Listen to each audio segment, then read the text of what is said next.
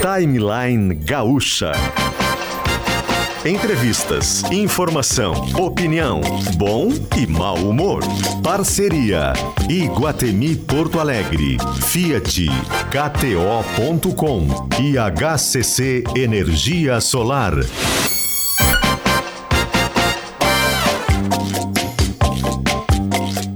Luciano Potter e Kelly Matos. Acho que já tá na hora de tirar essa coisa de bom e mau humor. Esse programa é muito bem humorado.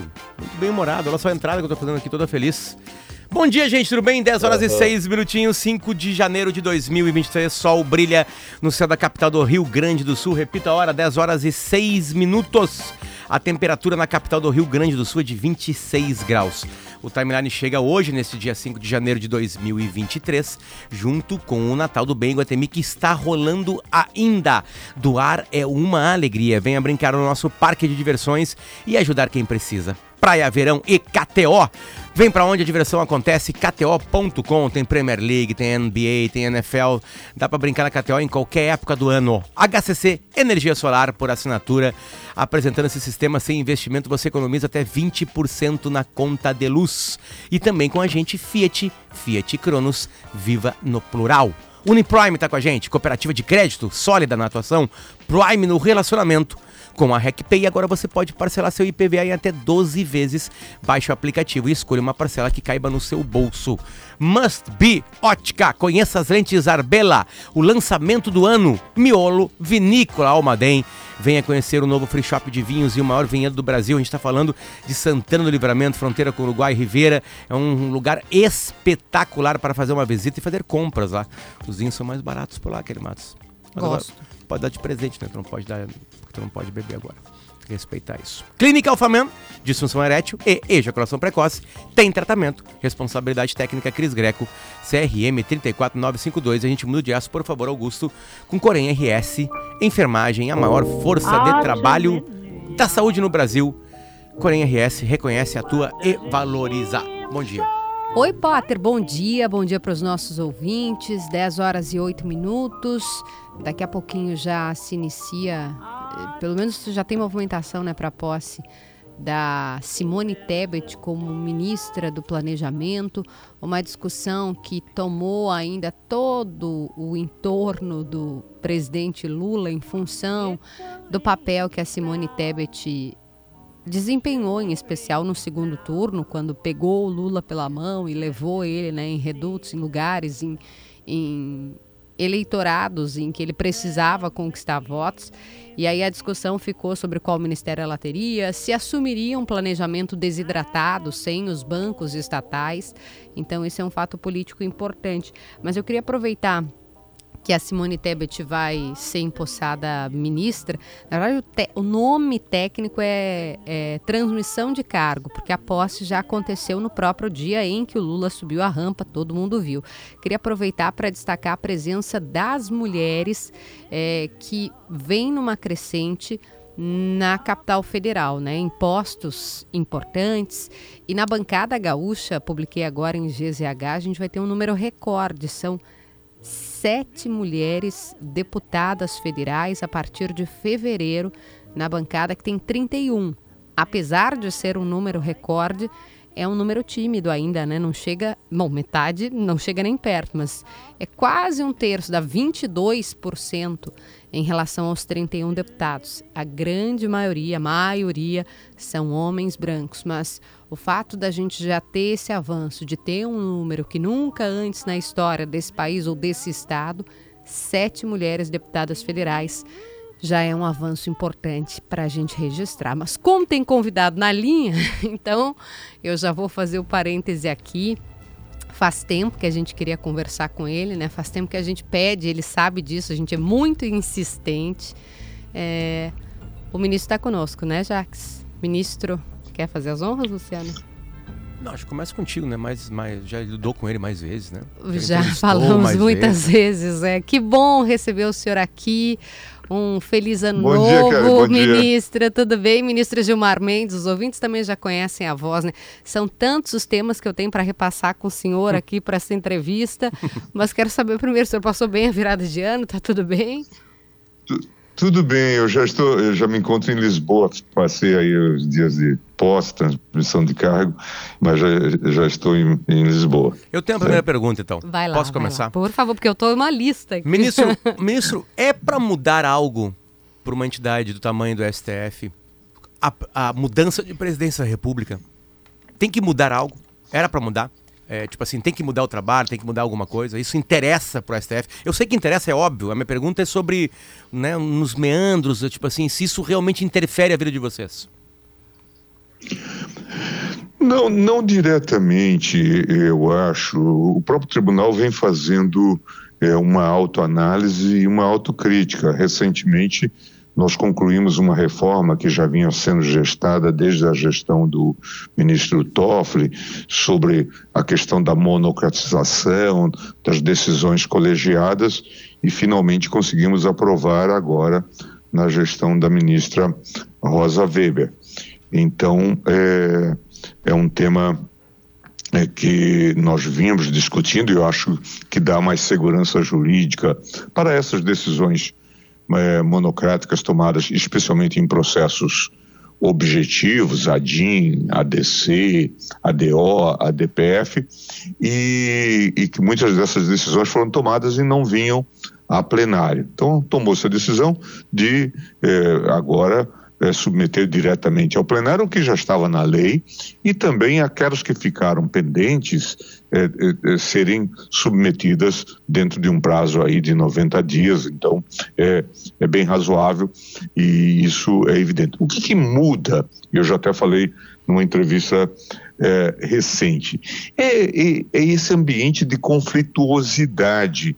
É, a toda hora o tribunal era colocado no centro eh, dessas mazelas e desses conflitos e ameaças eh, explícitas ou implícitas eram feitas. Agora me parece que vamos criar um ambiente de diálogo. Certamente haverá aqui ou acolá uma discrepância com a interpretação que o Congresso faça ou que o próprio Executivo venha a fazer. Mas contra decisões judiciais, eventualmente você recorre.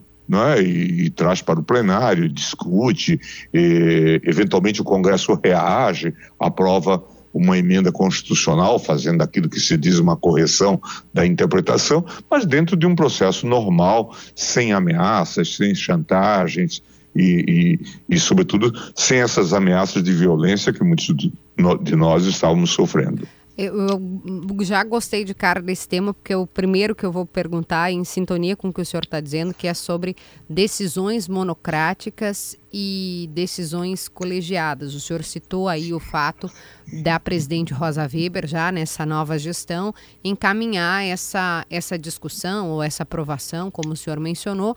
E aí eu lhe pergunto se esse último acho que esse último ano em especial, essas decisões monocráticas não acabaram expondo o Supremo e acabaram provocando justamente essa discussão. Pode um ministro, em um. Aí palavras, até não sei se não é pejorativo, né? Num canetaço, é, decidir uma única coisa, uma revogação de, de, de, de ministro, por exemplo, qual é a avaliação que o senhor faz com a experiência que o senhor tem sobre esse ponto específico? É melhor, não expõe tanto a corte, o senhor mencionou aqui na resposta ao Potter, dá mais segurança jurídica? Como é que a gente faz a, a leitura dessa, dessa nova direção?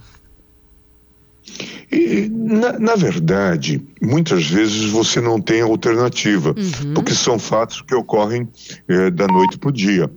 É? Então você toma a decisão. É, o ideal é que, isso, é, que se submeta, como nós dizemos, a de referêndum do plenário, imediatamente ao, ao plenário, para evitar exatamente essa discussão de que se trata de um debate é, ou de uma decisão é, monocrática, como se diz, ou unipessoal, não é que é, que pode ter aí talvez uma politicidade ou até uma partidarização e, e coisa do tipo. Isso eu acho que está sendo devidamente consertado. Há vários casos, isso não se pode explicar e nós temos que ficar o dia todo é. aqui discutindo essa temática. E age provocado, é. né, ministro? Vamos falar a verdade. O STF, o STF, age provocado, né? Alguém provoca, como o senhor disse, Sim. né? Daí é. acaba é. tendo que decidir. É. Mas eu lhe pergunto isso porque é, não queria fulanizar aqui, mas vamos fulanizar, né? O ministro Alexandre de Moraes acabou virando foco de toda a sorte de impropério, o senhor citou aí, né, a,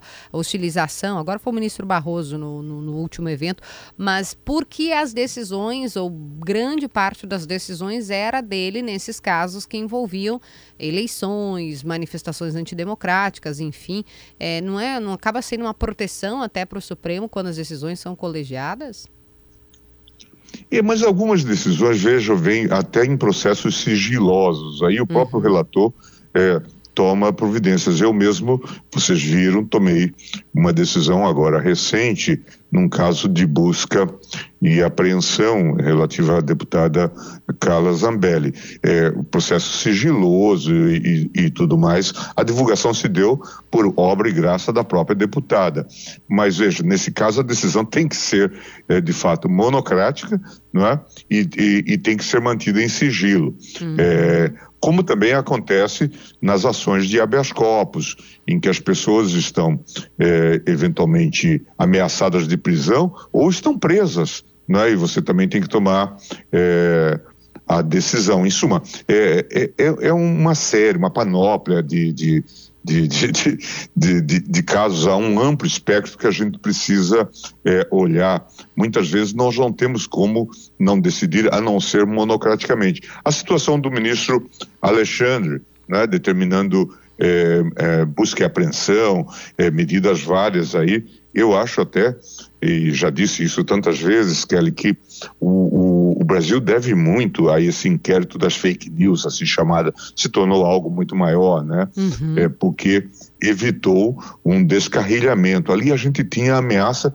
de criação de milícias para ataque às instituições. A decisão do ministro Toffoli é, de criar o inquérito e, de, e do ministro Alexandre de aceitar a relatoria e operar é, todo, toda essa sistemática, que é muito complexa, é, permitiu que a gente chegasse até aqui num quadro de normalidade. Eu não me canso de ressaltar esse aspecto, sabe? O senhor acha que, desculpa, Potter, eu estou me emendando nessa Era aí, porque que eu ficaria. a gente... Uh, ouviu, por exemplo, né, e não é para não é para fulanizar, hoje eu estou só fulanizando. O ministro Marco Aurélio veio aqui e falou, ex-ministro, perdão, falou que achava que o Alexandre tinha se, entre aspas, se passado assim, né, que, que ele foi e realmente o limite é tênue ali, né, do que que se acerta, não se acerta, mas o senhor anotei aqui, o Brasil deve muito a esse inquérito das fake news. Como é que o senhor avalia o colega, o, a conduta do ministro Alexandre, repetindo que é realmente um,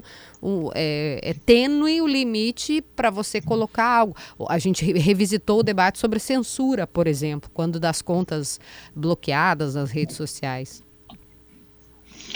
Olha, e, e, você sabe que essa é uma temática sempre muito difícil, uhum. né? E, e, nós temos até o debate para se fazer em relação ao, ao, artigo 19 do Marco Civil da Internet, está lá é, se precisa de ordem judicial ou se os próprios provedores, em determinados casos, já podem é, fazer eliminação é, de conteúdo afrontoso é, à, à honra das pessoas e, e e coisas do tipo. Muitas vezes a gente tem limites muito tênues, mesmo na, quando se discute crime contra a honra, como vocês sabem, aí calúnia, injúria, é, difamação, né?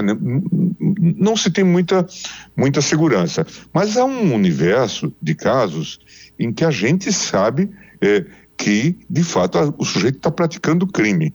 É, quem defende golpe, é, quem defende intervenção da, das Forças Armadas, é, o tal aplicação do 142, ou a morte de um adversário, ou coisa do tipo, não há nenhuma dúvida de que ele está cometendo crime, não é? E que isso precisa ser retirado é, das redes com toda a, a força. Né? E quem diz que vai matar alguém eu vi, por exemplo, um vídeo de, de alguém que se dizia do Maranhão e que dizia que já tinha seus pistoleiros é, é, no encalço do ministro Alexandre. Veja, isso não tem nada a ver com liberdade de expressão, não é? Então, se há uma zona cinzenta em alguns casos, em outros casos isso é inequívoco e aí tinha que haver a reação e eu acho que inclusive o TSE atuou muito bem nesses casos. No mundo todo hoje a gente tem esse debate como lidar com a temática é, das fake news, das redes, como é, colocar um padrão de civilização em relação a isso. Mas eu tenho a, a, impressão que o caso brasileiro como um todo, envolvendo o inquérito das fake news, depois a atuação do TSE, é, revela um case de sucesso é, na forma de lidar é, com é, é, é, essa temática e evitar a debacle da democracia, sabe? Muita gente reclamou nesse mesmo tema, que, que, que é muito caro, né? Um tema muito caro, porque as redes sociais são um dos maiores movimentos humanos para a humanidade poder opinar, né? poder falar, poder Sim. botar para fora. Isso é, um, é uma revolução gigantesca. Nunca tanta gente pôde fazer isso. Né? É, e, e, o senhor já disse para a gente aqui uma vez, eu lembro disso há muito tempo, né, que vocês sempre estavam correndo atrás da sociedade. Né? Nós somos representantes Sim. de uma casa que corre atrás da sociedade, a gente está correndo. É, é, com, como é que que hoje vocês conseguem, num voto, numa avaliação, numa interpretação, ter certeza absoluta do que, que pode ser uma opinião que não agride e já algo, ou, ou já palavras que podem ser um ato? Porque, porque você se divide em algum voto, em alguma decisão, por exemplo. Não, não há um consenso nisso, né? Como é, como é que se corre atrás disso na sociedade atual? Eu tenho a impressão que várias sociedades, inclusive, têm compreensões muito diferentes sobre essa temática. Se vocês pegarem como exemplo o, o, os próprios Estados Unidos, é, eles é, entendem que, a, a, não ser que seja uma incitação à prática de um crime, já é, portanto, quase que num processo de fazimento do crime, que em princípio você está no campo da liberdade é, da de expressão e, portanto, isso estaria é, é, coberto é, pela liberdade de expressão. Em outras sociedades não há essa compreensão, é, é, é, ameaças verbalizadas ou desejo de morte de alguém já se enquadra como se fosse crime. É? Então aí nós temos diferentes abordagens em termos de cultura jurídica. Entre nós, nós temos tido eh, essa cautela de eventualmente não não suprimir a liberdade de expressão. Você há de se lembrar, por exemplo, da, do caso da a marcha da maconha, em que o tribunal disse que é, é, era lícito defender a descriminalização é, da maconha, do uso da maconha, portanto, é, que isso não era apologia é, ao crime, era uma, uma proposta de mudança da legislação. É, mas nós tivemos também o, o, famoso caso que vem aí do Rio Grande do Sul, o caso Elvanger, em que eh, nós dissemos que ali a, aquela publicação de livros que negavam o Holocausto e que defendiam é, ataques aos judeus, que aquilo era crime que constituía racismo. Portanto, veja que é, muitas vezes nós podemos ter é, abordagens diferentes, mas é preciso circunstanciar e, e de fato, fazer uma devida é, configuração.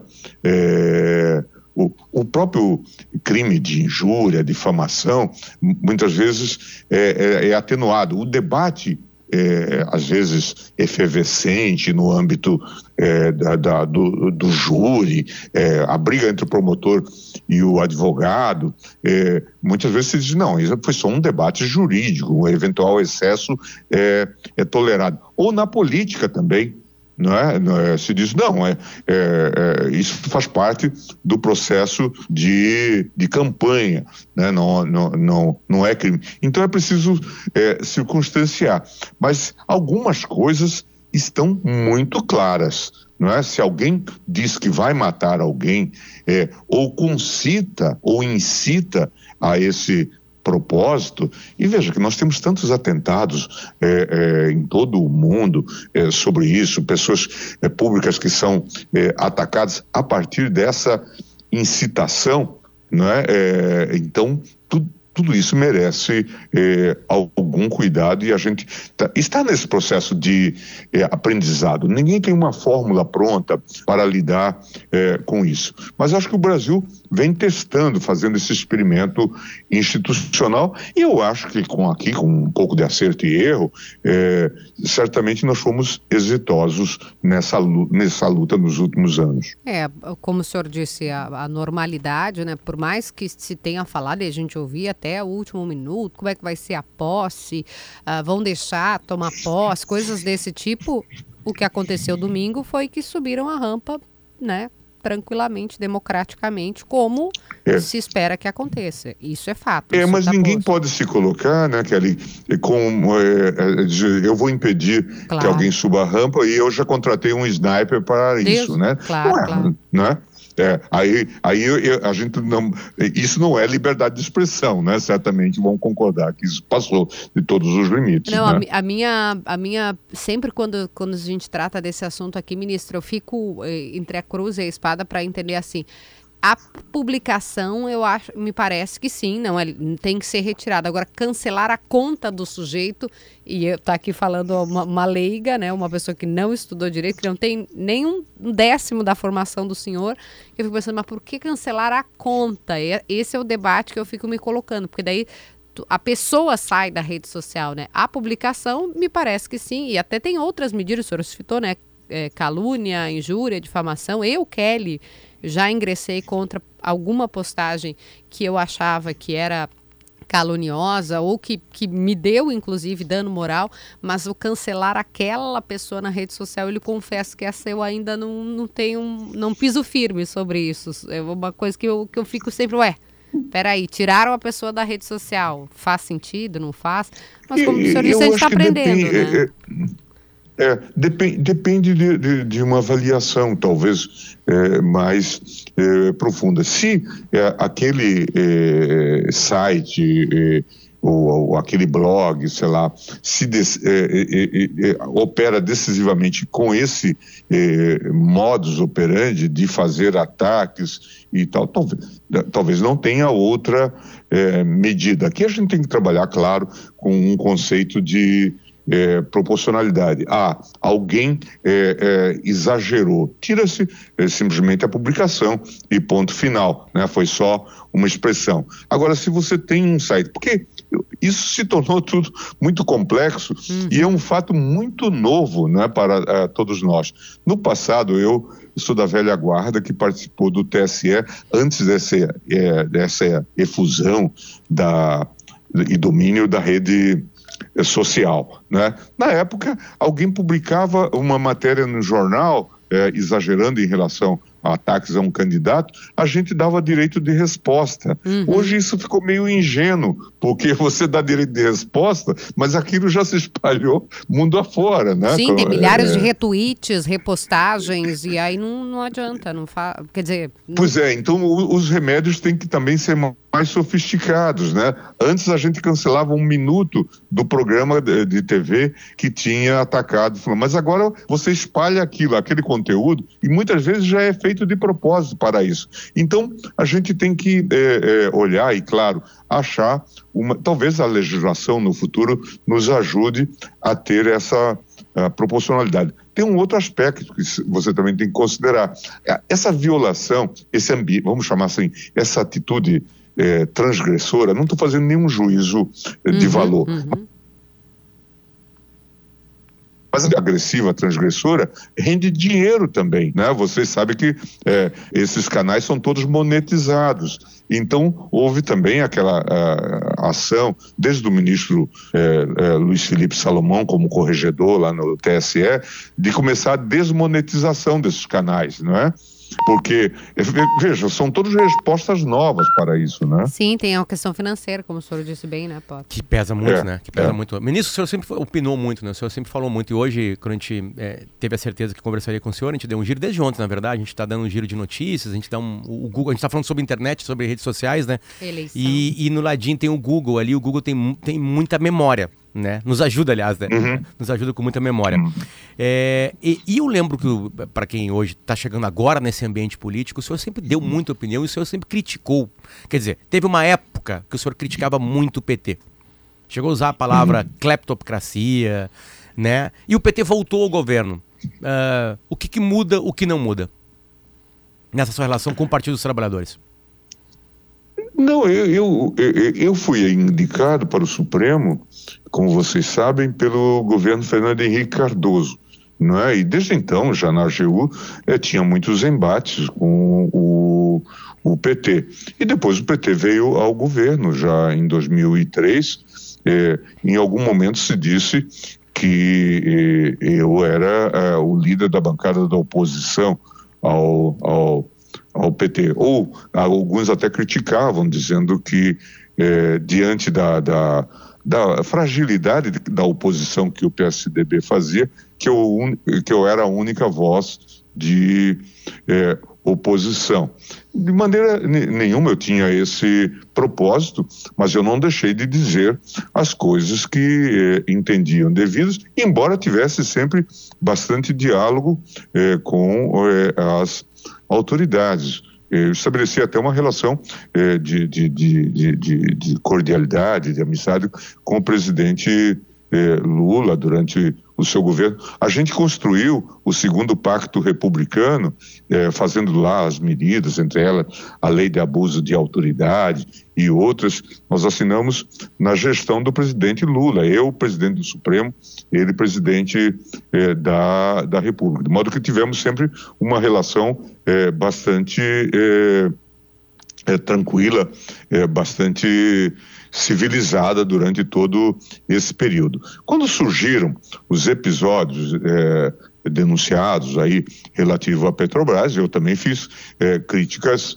eh, severas em relação a isso, dizendo, olha, poxa, esse tipo de modelo de gestão não é razoável e isso precisa eh, ser eh, eh, devidamente criticado, como critiquei também a, a- a todo aquele contexto do, do, do mensalão.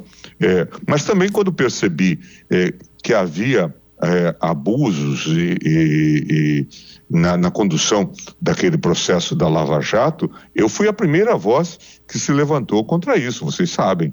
Né? Aqui nesse programa, Neste inclusive. programa, neste programa. Nesse Hein? programa. Neste programa. Aqui nesse programa. Pois é, é, Kelly, Quando- isso quando deu um não era- danado, né? Porque você, você disse que estava, você disse que estava varrendo a casa, porque é, estava em plena Eu tava limpando a casa. aí. Exatamente. Eu mandei a eu foto do detergente, do detergente, como é, que é o nome É, do é. seu desinfetante, sei lá. Eu falei, ah, o senhor podia me Desinfetante, atender, é. tô aqui passando pano na casa e o senhor tá bom, Kelly, tá bem, vamos lá. E aí o senhor deu um Exatamente. Foi um rebuliço. sábado, eu disse assim, não, então eu vou conceder a entrevista, porque você está se sacrificando tanto. E, e, e, e, de- e deu um ibope danado tudo Foi. aquilo, né? E, e- eu chamei a atenção e, e, e no final, né, é, é, fui vitorioso, inclusive, é, é, conduzindo é, aquele debate sobre a, a, a, a suspeição do Moro, né, que deflagrou todo esse processo. Perfeito. Acho que é boa essa lembrança. Eu, nem cheguei na Carla Zambelli ainda, tô pensando, eu não passei pela compensação dos estados, são 10h34 sobre o FGTS, mas já que o senhor puxou aí, né, essa coisa da Lava Jato, é, dois dos representantes, talvez o senhor tivesse uma bola de cristal, porque dois dos personagens foram para a política, né? Dois, talvez, dos mais eloquentes ali, né? O Deltan Dallagnol e o Sérgio Moro.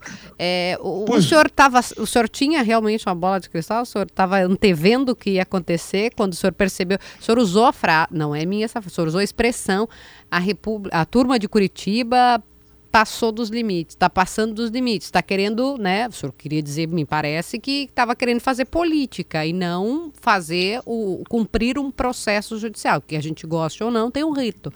O senhor já estava antevendo o que ia acontecer?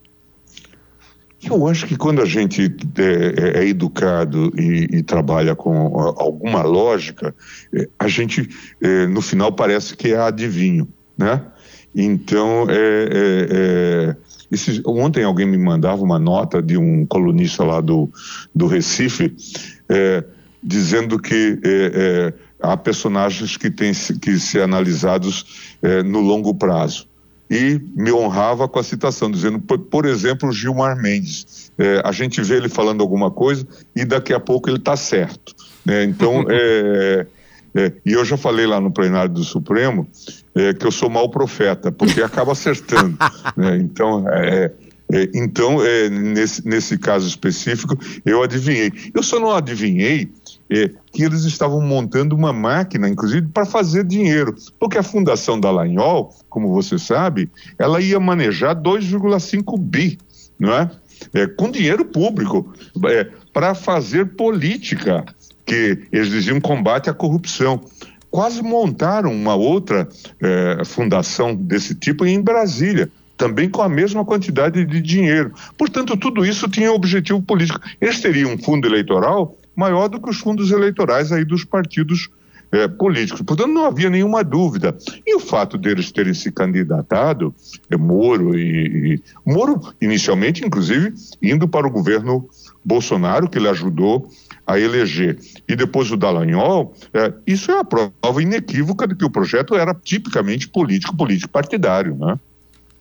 Carla Zambelli.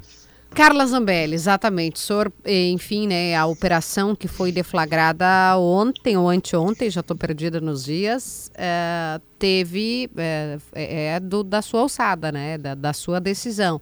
É, o que, que a Sim. gente pode dizer sobre esse caso? O senhor falou também sobre o segredo de, de, de, justiça, né? Foi a própria deputada que informou, então também né, não nos cabe aqui julgar, em relação à, à apreensão de armas. É, de que forma também isso agora vai ser revogado a crédito de armamento, né? Com, com o ministro novo, Flávio Dino, mas de que forma isso no governo Bolsonaro também contribuiu para que a gente chegasse numa situação de, de, de, tensão máxima né, entre as forças e todas as forças, né, de, de, de, ameaças, de, de, de, problemas. A gente teve um caso em que uma pessoa morreu, mais de um caso. É, como é que o senhor avalia isso, ministro? Olha, isso é, é, é extremamente sério. É, nós saímos de uma política é, restritiva de, de, para a concessão tanto de registro quanto de porte de armas para uma política extremamente é, concessiva não é? E, e aí vimos os exageros, é, inicialmente no episódio lá é, do Roberto Jefferson, há outros uhum. casos, né? Mas é, do Roberto Jefferson, que chegou a jogar granada sobre os policiais que lá foram é, intimá-lo, notificá-lo, né? É, e agora, aquele episódio, é, no dia antes da, da, do segundo turno, da, da, deputada desfilando com uma pistola ali na, no, no, entorno da Paulista, em São Paulo. Né? Nós, não estamos falando, portanto, de uma operação é, num morro, numa comunidade do Rio de Janeiro, mas estávamos vendo isso ali nos jardins, não é? e, para ver, portanto, é, a, a, que ponto chegou é, é, é esse tipo é, de política é, armamentista. A Procuradoria-Geral, no caso específico, pediu a apreensão daquela arma e a Polícia Federal depois informou a própria Procuradoria-Geral que ela tinha mais armas, inclusive um fuzil.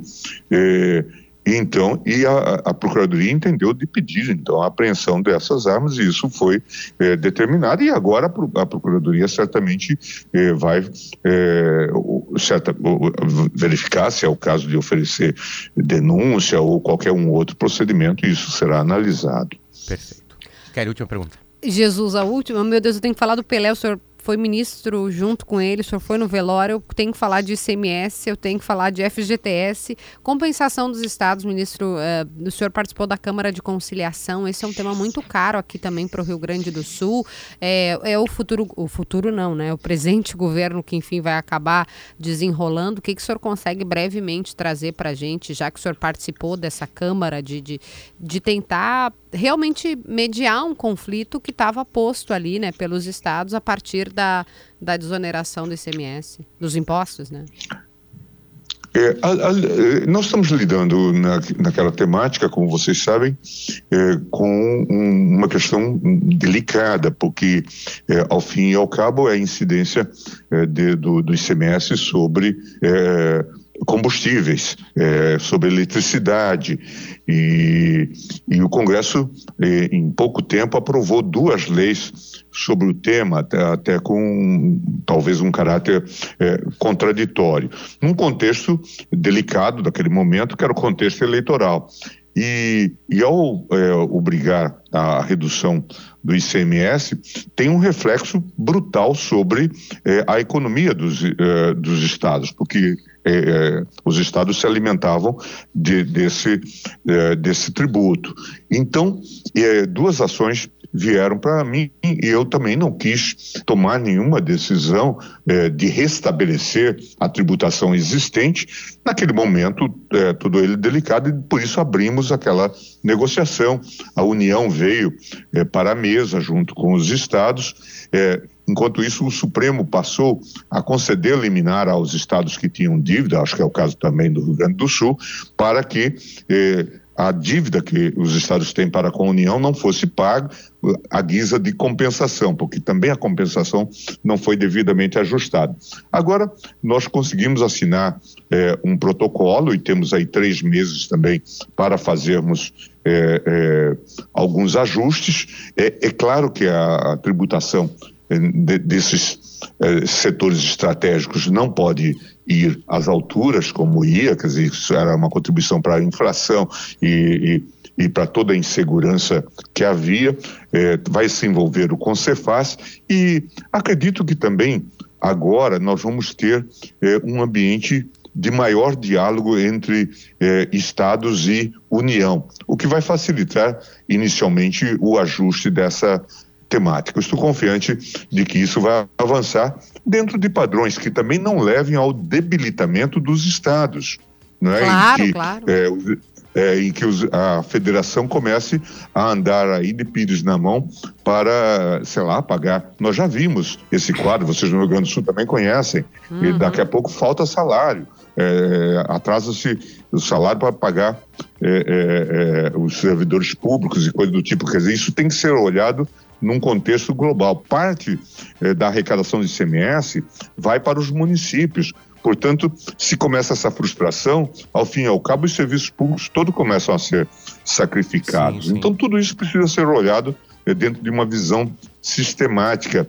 E isso foi, isso foi fundamental é, no contexto em que a gente fez a análise. Ministro Gilmar Mendes, eu não lembro do senhor no grupo do Tetra nem no grupo do Penta. Eu não lembro do senhor jogando nessas duas competições que o Brasil venceu mas o senhor foi ao velório do Pelé. Pois é, eu fui sim. É, eu, eu, tive, é, eu sou, eu já disse, é, eu não sou apenas santista, eu, é, eu sou pelezista, porque quando eu começo a entender um pouco, eu já acompanho é, é, a seleção, o brilho da seleção e o brilho dos Santos, né? os Santos de Pelé. E depois a vida me deu talvez um dos maiores presentes que foi conviver com Pelé no governo Fernando Henrique Cardoso. Eu fui, fui incumbido lá pelo meu governo de trabalhar e trabalhamos a Lei Pelé. Vocês se lembram que era o primeiro grande avanço, acabar com a lei do passe, é, é ter um pouco de accountability, é, proteger o consumidor, é, nessa sistemática, talvez discutir o clube empresa, na época já se imaginava é, por, conta de toda essa confusão que ocorre é, com os clubes, como se fossem meras associações é, desportivas. E, e, o Pelé trouxe então essa, é, essa discussão e eu estava na Casa Civil e trabalhamos isso. Ficamos amigos. E, e, e quando em vez nos falávamos, e, ele muitas vezes me visitou em Brasília, trazendo livros, trazendo. Me trouxe aquele filme, o, o DVD do Pelé Eterno, Pelé, Pelé Eterno e, e sempre é, conversávamos. Eu, eu contei esses dias lá em Santos que é, depois do 7 a 1 um dia ele me ligou e, e, disse, ministro, o senhor que entende de futebol, o que, que foi isso? Me explica e tal. E aí eu, eu disse a ele, olha, eu não sei explicar, imagina explicar para você o que, que aconteceu. Falei, o pior é que eu estava lá, mas eu me lembro que o Santos de Pelé, em 66, perdeu para o Cruzeiro por 6 a 2 eu também não sei explicar, porque eu não acreditava que o Pelé pudesse perder um jogo dessa maneira. E aí ele riu. Ah, eu tinha me esquecido disso. É, então, é... Perfeito. Ministro, obrigado pelo carinho. Ah, Bom trabalho. Ministro, obrigada. Ficou faltando ainda, não falamos sobre o F. O pessoal quer saber da história do, do, do Fundo de Garantia, do, do. Aliás, da demissão da justa causa. Confundi os temas aqui, demissão da justa causa. O Supremo revi vai revisitar esse tema, enfim, se pode, não pode. Eu vou mandar mensagem para o senhor depois, porque senão aqui nós vamos até amanhã. E tem um pedido também, o colega está aqui sentado que quer falar com o senhor sobre Pelé, inclusive. Então a gente vai resolver isso ah, fora ah, tá do bom. ar, porque não vai dar tempo aqui. Obrigada, viu, tá ministro? Bom. Desejamos um ah, excelente ano. Um grande ano. abraço para vocês, foi um prazer. Um abraço a todos aí. Obrigado. Perfeito, obrigado. Ministro Supremo, Gilmar Mendes. Já voltamos.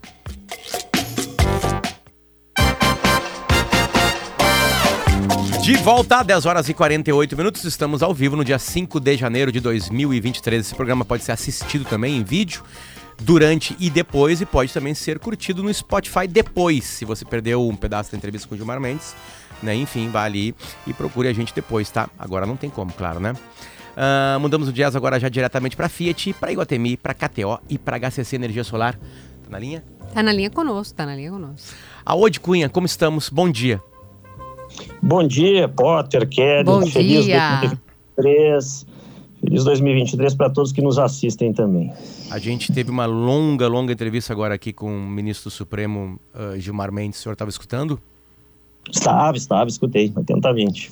Tem algo que o senhor concorda ou discorda dele? Eu acho que assim, são temas todos mais fora da área de economia, né? O, o ministro sempre tem uma, uma voz forte, assim, talvez às vezes mais polêmica, né? Mas são temas da área do, do STF sempre bastante complexos aí. Eu, eu, eu, eu prefiro ficar Fez muito bem. Para dar bastante trabalho. Fez muito bem. Vamos para os temas polêmicos da economia, então. É, a gente tem visto algumas falas de ministros que preocupam em relação a controle das contas, né? Vou usar a última que foi falada, feita pelo Carlos Lupe, que disse que ia ter uma ia ser desfeita a reforma da Previdência, né? Imagina, a gente teve um, um avanço, algo que, que foi saudado, que foi aprovado, que é muito custo, mas o ministro falou isso e aí o mercado veio com tudo, reagiu e aí problemas, etc, etc. O Haddad acabou e outros, o Rui Costa, acabaram dando uma acalmada ali, dizendo que não é isso. Quero que o senhor explique para a gente por que, que quando se fala em descontrole, em voltar atrás em determinadas coisas, por que, que isso compromete e o quanto isso mexe na vida da Kelly, do Potter e de quem está nos ouvindo. Então, Kelly, uh, eu acho que primeiro é, é, razoável se imaginar que tem um governo que está começando, é um governo é, que precisa ainda é, é, dar demonstrações mais concretas, de ações concretas, incluindo na área é, da economia. Então, talvez seja cedo para fazer avaliações assim muito rigorosas. Né? Nós estamos com poucos dias do, do novo governo. Eu acho que é uma, é uma postura correta esse tipo de avaliação. É, por outro lado, essas reações é, são reações naturais. O, o, mercado não é um ente metafísico, né? são, são é, milhares, milhões de compradores, vendedores de ativos que ficam olhando os sinais que são emitidos e que possam é, mostrar que lá na frente a economia vai ter melhor ou pior desempenho com base naquilo que já se aprendeu. O que, que o que, que, já se aprendeu e os próprios governos do PT no passado mostraram?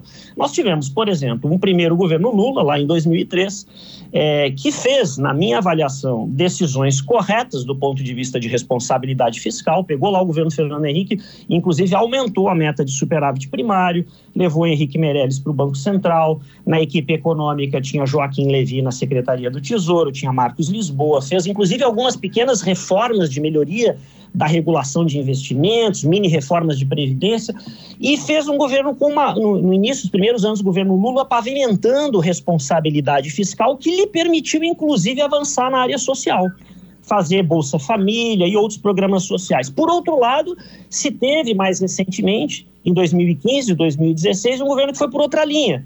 Muita expansão de gasto público, uso de crédito, bancos públicos, e teve um resultado muito ruim do ponto de vista de crescimento econômico em 2015, 2016. Então, o que tem assustado um pouco o mercado, às vezes, são declarações mais intensas numa direção mais próxima disto que não deu certo que é o uso excessivo da máquina pública, de gastos públicos, de bancos públicos. Então, eu diria que é por isso que tem tido essas reações nesses dias mais negativas, mas, de novo, vamos esperar que ao longo do tempo essas coisas caminhem. O próprio ministro Haddad fala muitas vezes, né, sobre a necessidade de ter responsabilidade fiscal, que o governo não vai ter déficit, Então nós vamos ter que talvez aguardar um pouco mais para ver essas coisas funcionarem na prática. Eu vejo às vezes discussões onde a palavra mercado ela aparece como a salvadora ou a aniquiladora, né? É, eu queria que o senhor explicasse melhor o que, que é o mercado. Eu queria que o senhor fosse bem didático para mim, para Kelly aqui, né? O que, que é este, né, este, este ente que muita gente tem preconceito e muita gente acha que pode ser o salvador, enfim. Eu queria que o senhor eh, tentasse definir para a gente de uma maneira muito coloquial, muito tranquila e serena, para a gente definitivamente entender e não ter mais preconceito com essa palavra, nem bom nem ruim. O, o, o, mercado é, é, é, é, o resultado de, de, tudo aquilo que as pessoas querem comprar ou vender, né? É, um, um automóvel, as pessoas que vão no supermercado e vão comprar produtos, né, para sua alimentação, arroz, feijão, é, é, tudo isso é um mercado porque tem gente querendo comprar, tem produtores vendendo. Se tem muita gente querendo comprar, é, o preço sobe. Se tem muita gente querendo vender, o preço cai. E também é um mercado quando nós falamos sobre bolsa de valores, a compra do dólar, taxa de juros, tudo onde há desejo de compra e venda é um mercado. Ah, e os preços, quando os preços estão subindo ou caindo, eles estão revelando o comportamento das pessoas, o que, que as pessoas estão pensando sobre um bem ou um produto e sobre a economia como todo. Quando nós falamos, por exemplo, sobre a Bolsa de Valores, o que, que tem na Bolsa de Valores?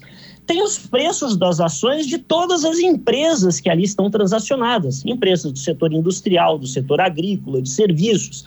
É, então, quando se fala muitas vezes, ah, o mercado está pessimista, é no caso muito, principalmente de bolsa de valores, onde os preços das ações estão caindo por uma série de razões. Não é sempre porque o governo está errando em algo.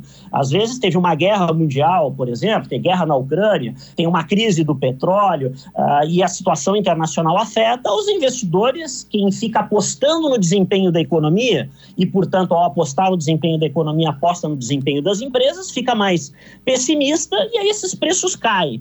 Então, e às vezes é governo também. O governo dá um sinal positivo, algo que anima os investidores, que anima a perspectiva de crescimento das empresas, e aí a bolsa sobe.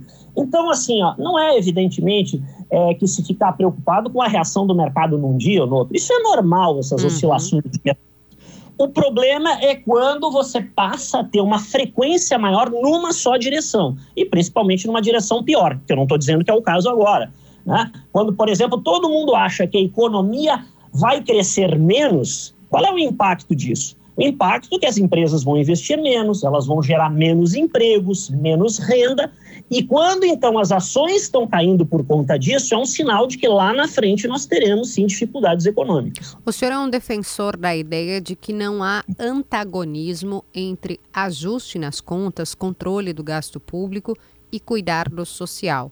Esse é um governo que se propõe, esse governo Lula, né, que se propõe a investir muito em políticas sociais. É, gostaria que o senhor pudesse explicar para os nossos ouvintes por que, que o cuidado com as contas pode e vai ajudar a desenvolver essas políticas públicas, principalmente para os mais pobres. Ou como o senhor diz várias vezes, né? Quando a gente descontrola o gasto, quem mais sofre é quem está lá na, lá na ponta de baixo.